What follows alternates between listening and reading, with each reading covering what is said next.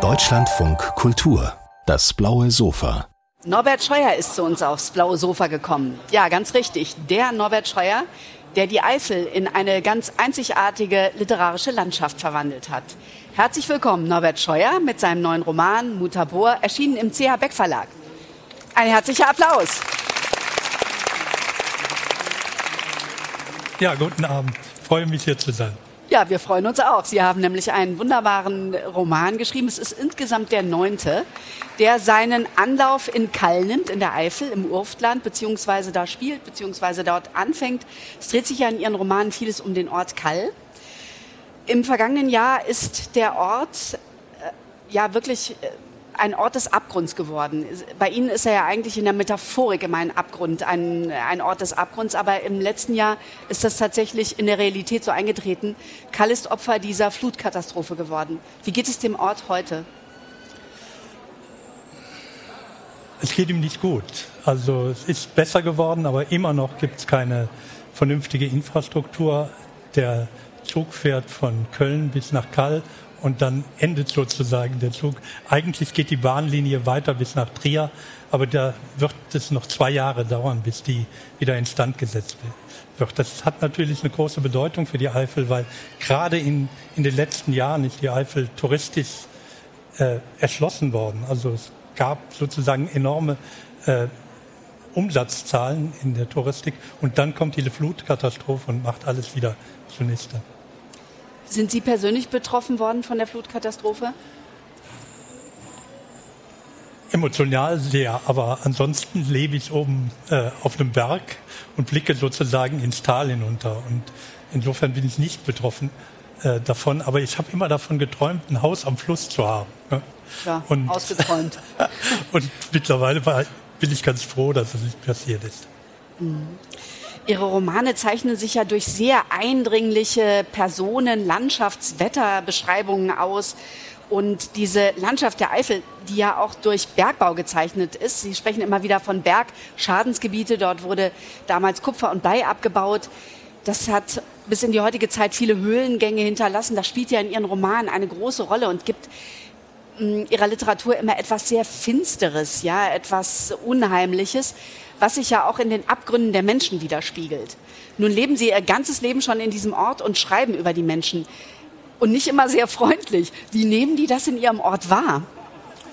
Also, wie Sie mir gerade erzählten, ist es mittlerweile mein neunter Roman über Karl. Gut, dass wir mal drüber geredet haben. Und äh, also es ist so, dass jetzt erst in jüngster, jüngster Zeit eigentlich das wahrgenommen wird, dass ich äh, diese Romane schreibe. Natürlich wissen die Leute, die Leute, da ist jemand, der schreibt Bücher, aber die wenigsten äh, lesen die. Ne? Das gibt, ich würde, nehme mal an, dass es, äh, dass es ein Prozent ist oder sowas, der Bewohner äh, von Kall. Ne? Kall hat ungefähr 5000 Einwohner, also sind es nicht allzu viele. Jedenfalls ist es so, dass mittlerweile es, ist es so, dass es hin und wieder angesprochen werde. Und im Rahmen der Flutkatastrophe habe ich meine erste Lesung in der Buchhandlung in, in Kall gemacht. Die Buchhandlung, eine ganz eigentümliche Geschichte. Also die Buchhandlung liegt in der Nähe des Flusses und der Fluss hat sozusagen alle Bücher aus dieser Buchhandlung raus, äh, rausgespült und irgendwie musste der Buchhändler sich dann schwimmend äh, bis zum Bahndamm retten. Und ähm, dann habe ich eine Benefit Benefizlesung gemacht, um äh, sozusagen ein bisschen zu helfen. Das war meine erste Lesung äh, mit dem jetzt gerade erschienenen Roman. Vorher habe ich keine Lesungen in Kall gemacht. Ihre erste Lesung in Kall, ja, nach ja, ja. so vielen Jahren.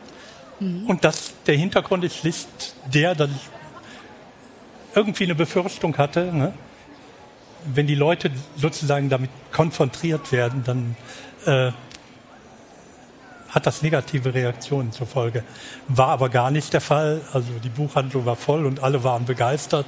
Toll. Äh, mhm. Hätte ich vielleicht schon ein paar Romane früher machen sollen. Es ist ja nicht sehr schmeichelhaft. Alleine diese Grauköpfe, das sind Männer, die sitzen jeden Tag im Supermarkt in der Cafeteria und tratschen. Und die sind im Roman so eine Art griechischer Chor. Sie sind so Hüter eines Geheimnisses. Ja, es muss ein Verbrechen geschehen sein. Und im Buch ist das so eine ganz eingeschworene Gemeinschaft, ja. Aber die gibt's ja wirklich. Und ich habe mich gefragt, ob diese Grauköpfe ihnen nicht mal irgendwie Luft aus dem Reifen lassen, wenn sie das lesen, welche Rolle die plötzlich in der Literatur bekommen. Also ich noch was zu Karl. Ne? Also Karl ist, es gibt sozusagen nur noch den Supermarkt. Die Cafés sind weg. Es gab vorher schon keine Cafés. Das heißt, wenn ich einen Kaffee trinken äh, möchte oder unter Leute gehe, gehe ich immer in den Supermarkt. Sieht aus wie so ein Starbucks-Café. Ne? Und die Grauköpfe sitzen immer hinten an der Front. Das sind ungefähr zehn, zwölf Leute. Äh, und ich rede mit denen. Eigentlich könnte ich ja selbst schon zu ihnen gehören. Ne? Aber ich sitze immer etwas weiter von ihnen entfernt und äh, die wissen mittlerweile, dass ich Bücher schreibe. Als ich am Mittwoch wieder mal in der Cafeteria war und ähm, ich habe einen Kaffee da getrunken und zum Zug ging, um nach Frankfurt zu fahren, hörte ich, wie eine Frau, die bei den Grauköpfen saß, flüsterte, das ist der Schriftsteller. Ne? Und, aber viel mehr ist da nicht. Also die Grauköpfe hören nur von irgendwelchen Leuten, dass ich Bücher schreibe. Aber die haben das nicht nötig. Also die kennen so viele Geschichten und äh, dass sie keine Bücher schreiben müssen. Die leben sozusagen in Geschichten. In Ihren Werken begegnet man ja immer wieder den gleichen Figuren. Es kommen welche hinzu, aber es bleiben die vertrauten Charaktere und auch vertrauten Landschaften. Also die Landschaft ist sehr vertraut und auch die Charaktere. Und wenn man einige Bücher von ihnen liest, und ich habe sie wirklich unglaublich gerne gelesen, dann hat man ja irgendwann den Eindruck, man gehört ein bisschen dazu. Also man kann irgendwann so ein bisschen mitreden und es macht wirklich Spaß. Also jetzt bei diesem aktuellen Roman hatte ich auch das Gefühl, ah, ich glaube, ich kenne dieses Geheimnis von der jungen Frau. Das hat das für mich unglaublich spannend gemacht, ja. Und Sie schreiben im Nachwort, Nina ist die Hauptperson. Sie, wie ist es zu dieser literarischen Figur gekommen? Sie haben auch im Supermarkt diese Nina getroffen und hat die Ihnen dann ihre Lebensgeschichte erzählt, da im Supermarkt oder wie muss ich mir das vorstellen? Ja, also die Nina gibt es ja schon am, äh, in dem Roman Am Grund des Universums. Da gab es sie auch schon, die Nina, und, genau. Äh, mhm. Da habe ich sie zum ersten Mal in dem Supermarkt gesehen. Und äh, ich habe mit ihr geredet und natürlich heißt die nicht Nina, sondern es war jemand, der dort äh, gesessen hat und mir etwas eigentümlich vorkam und irgendwann kamen wir ins Gespräch und sie hat dann erzählt. Und ich habe dann einen Roman daraus gemacht. Vielleicht wird sie irgendwann selbst mal was schreiben, kann ja sein, und ihre Geschichte auf eine andere Art und Weise erzählen. Was sagen Sie eigentlich denjenigen, die sagen, sie sind ein Heimatdichter? Äh, dem sage ich, jeder Schriftsteller also Romanschriftsteller ist ein Heimatdichter. Worüber soll er denn sonst schreiben? Also man schreibt immer über dasjenige, was man kennt, wo man sich irgendwie heimal, heimisch fühl, äh, fühlt. Wenn man was anderes schreibt, schreibt man schlicht gesagt Blödsinn. Wir haben schon gerade über Nina berichtet, das ist die Hauptfigur. Sie sagen, in Realita schreibt die vielleicht irgendwann auch mal. Sie hat ja im Roman jetzt schon geschrieben. Sie hat ja ihre Lebensgeschichte geschrieben. Sie ist, wenn man den Roman liest, ein ganz bedauernswertes Mädchen. Ihre Mutter wurde in Kall beleumundet als Prostituierte. Ihr Vater ist unbekannt. An ihre Mutter hat sie nur so schemenhafte Erinnerungen. Sie ist offensichtlich kognitiv eingeschränkt, ja. Und sie ist auf der Suche nach ihrer Vergangenheit, die so ganz, ganz vage ist. Erzählen Sie uns, wie Sie, wie Sie die Figur selber wahrnehmen. Also für mich ist ganz entscheidend, dass also es gibt ganz viele Aspekte in dem Roman, die man in dieser kurzen Zeit gar nicht beleuchten kann. Aber für mich war, war sozusagen einmal die Art, wie Nina äh, dazu kommt, irgendwann äh, zu sich selbst zu finden. Und das macht sie über Literatur. Zuerst ist sie unfähig, äh, also zu schreiben, zu reden. Und das Einzige, was sie macht, sie kritzelt, sie macht Zeichnungen die im Grunde irgendwie den gesamten Roman spiegeln. In den Zeichnungen ist viel versteckt, was dann äh, auch beschrieben wird. Und äh, die Nina hat Glück, sie findet jemanden, der, der ihr weiterhilft, nämlich eine äh, alte Lehrerin, und die bringt sie sozusagen, der, bringt ihr das Schreiben bei und das Lesen, und dann lernt sie Literatur kennen. Zuerst liest sie alles Mögliche unstrukturiert einfach so vor sich hin. Und dann findet sie plötzlich richtige Literatur und damit findet sie selbst den Weg äh, zu schreiben und sich über dieses Schreiben ihre Geschichte, äh, ja, ihre Geschichte zu erkennen und auch dem Geheimnis ihrer Mutter auf die Spur zu kommen. Und diese Lehrerin, die sie anleitet, selber zu schreiben, hat ja auch ein schreckliches Geheimnis. Ich habe mich zum Schluss gefragt, ist sie eigentlich diejenige, die, die, die ihre Mutter umgebracht hat? Na, wir wollen ja nicht alles schon Ah, gut, ne? aber das muss ich Ihnen dann backstage, das, muss ich Sie das nochmal fragen. aber das, Eigen, das Eigentümliche ist bei dieser Sache, dass ähm, ja, die Sophia, diese Lehrerin, im Grunde der äh, Nina alles beibringt, äh, was sie braucht, um sich zu erkennen und auch sozusagen die Sophia selbst zu enträtseln. Das ist ja so ein psychologischer Me Mechanismus, dass man nicht in der Lage ist, äh, etwas sich selbst einzugestehen, es aber trotzdem auf Umwegen dann äh, macht. Ne? Und sowas äh, spielt da in dem Roman eine Rolle. Nina ist ähm, in ihrer wirklich ähm, bedauernswerten Existenz auch jeder Menge Gewalt ausgeliefert. Ja, sie ist so ein richtiger, äh, ja, also ich will nicht das Wort, also sie wird im, im, im Dorf wirklich misshandelt, ja. Sowas hatte vielleicht auch früher dörfliche Strukturen, dass es da Leute gab, die durfte jeder mal treten, ja. Ähm, sie wird Opfer einer Gruppenvergewaltigung. Sogar ihre Sozialarbeiterin, die sich offiziell um sie kümmern soll, ja, von Staatswegen, ähm, missbraucht sie sexuell. Aber sie schafft es, sich aus der Gewalt zu befreien. Sogar ihre Großmutter hat sie misshandelt, ja? Ja, äh, also es ist so, dass äh, das alles unter der Decke bleibt. Also die einzig, es wissen, die Leute wissen es, vor allen Dingen die Grauköpfe, sagen es aber nicht, weil sie glauben, sie würden der Nina einen Gefallen damit tun, dass sie es nicht sagen. Ne? Das ist ja auch so ein, so ein Topos, den man in diesem Zusammenhang von Missbrauch und so weiter sieht. Und äh, in dem Roman sind sozusagen zwei Ebenen. Die eine Ebene ist sozusagen die Erzählung und die andere Ebene sind die Bierdeckel und äh, die Zeichnungen. Und die Erzählung zeigt sozusagen diese grausame Wirklichkeit, ne? das Verdecken von etwas. Es gibt Personen, nicht nur die Nina und die Mutter von Nina ist missbraucht worden, sondern auch noch andere. Und die sind zum äh, Schweigen verurteilt. Sie werden sozusagen stumm gemacht. Wohingegen das ist sozusagen die horizontale äh, Erzählung. Und in der Ver vertikalen stehen die Bierdeckel und die Zeichnungen. Und auf den Bierdeckeln sind ja mystische äh, Texte. Und die verklären sozusagen diesen, äh, diesen Missbrauch.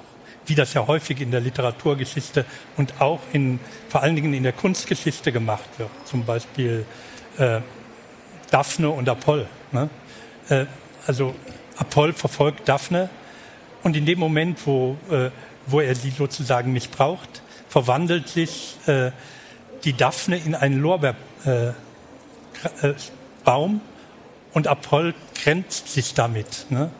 Und in der Kunstgeschichte wird das dann dargestellt und es ist, sieht vollkommen schön aus. Also man merkt gar nicht mehr, dass das so etwas wie ja, Missbrauch ist. Also man könnte, wenn man jetzt den Ovid oder so äh, die Metamorphosen herannimmt, könnte man fünf, bestimmt 20 dieser, dieser Darstellungen äh, sehen. Und all diese Darstellungen sind in der Kunstgeschichte dann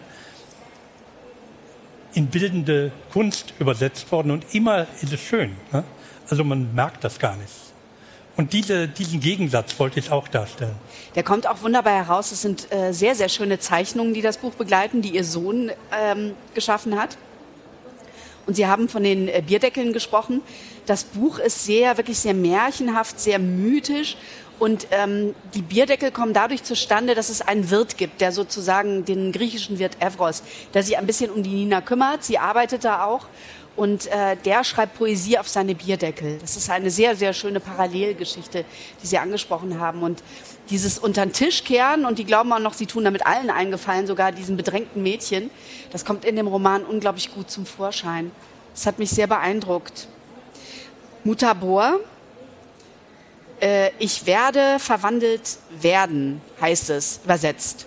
Futur 2 passiv. Ja. Nee, Futur 1 passiv. Und ähm, es ist, gilt als Anspielung auf das, Hauf, äh, äh, über, auf das Märchen von Wilhelm Hauf, auf das Haufsche Märchen. Was implizieren Sie damit? Ich habe natürlich als Leserin eine meine persönliche Interpretation, aber was meinen Sie dazu? Also einmal bezieht es sich direkt auf, äh, auf Nina, die auch verwandelt wird. Und in diesem äh, Roman spielen Störche eine große Rolle, nämlich der, äh, der, der Großvater, der Opa von, von Nina, äh, erzählt der Nina immer, dass sie sozusagen in Byzanz geboren ist. Er erzählt nicht, dass er sozusagen vom Storch gebracht worden ist, sondern in äh, Byzanz geboren ist. Und da gäbe es so etwas wie einen Palast der Störche. Und von da kommt sie. Und äh, daran glaubt die Nina, als sie klein ist. Ne? Und dorthin will sie. Byzanz ist natürlich über, Übersetzung für Istanbul, da war der Großvater damals. Und die, die Verknüpfung zwischen diesem, diesen Störchen und Mutabor stellt natürlich die äh, Geschichte von Kalif Storch dar. Im Kalif Storch ist es so, dass äh, der Kal Kalif und sein Visier, die sitzen oben auf einem, äh, ja, auf dem auf der Dachterrasse ihres Palastes und äh, denen ist langweilig und unten ist ein Zauberer, ein böser Zauberer, die meisten kennen die Geschichte ja, und äh, der kommt hoch zu ihnen und gibt ihnen ein Pulver. Und mit Hilfe dieses Pulvers können sie sich in ein Tier verwandeln. Nur sie müssen, äh, dürfen dieses Wort nicht vergessen, dieses, mit dem sie sich verwandeln, nämlich Mutabor.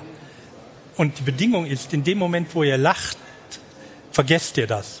Und die beiden ver vergessen das. Und so wandeln dann äh, der ja, Visier und Kalif sind sozusagen jetzt Störche und können sich nicht zurückverwandeln. Wie wir wissen, verwandeln sie sich irgendwann zurück. Äh, und der Punkt ist der, dass es da um Pulver geht, um Zauberpulver, mit dem man sich verwandelt. Und äh, es ist so, dass die Mutter von Nina auch ein Pulver benutzt. Es wird immer nur angedeutet. Das ist eine Droge. Und die Nina schafft es sich sozusagen aus dieser Situation herauszuwinden äh, und schafft es sich zu verwandeln mit der Sprache. Das ist sozusagen die Geschichte. Übrigens haben sich der Kalif und der Visier nicht verwandelt, als sie zurückverwandelt waren. Sie waren danach immer noch so arrogant und überheblich wie vorher. Haben Sie denn die nächste Figur im Supermarkt schon getroffen? ähm, da gibt es ja so viele. Äh, ich, ich muss mal kommen nach Kall. Setz ja, mich ja. da auch mal in den Supermarkt. Wenn ich da alles begegne, ich, kenne Sie aus den Büchern.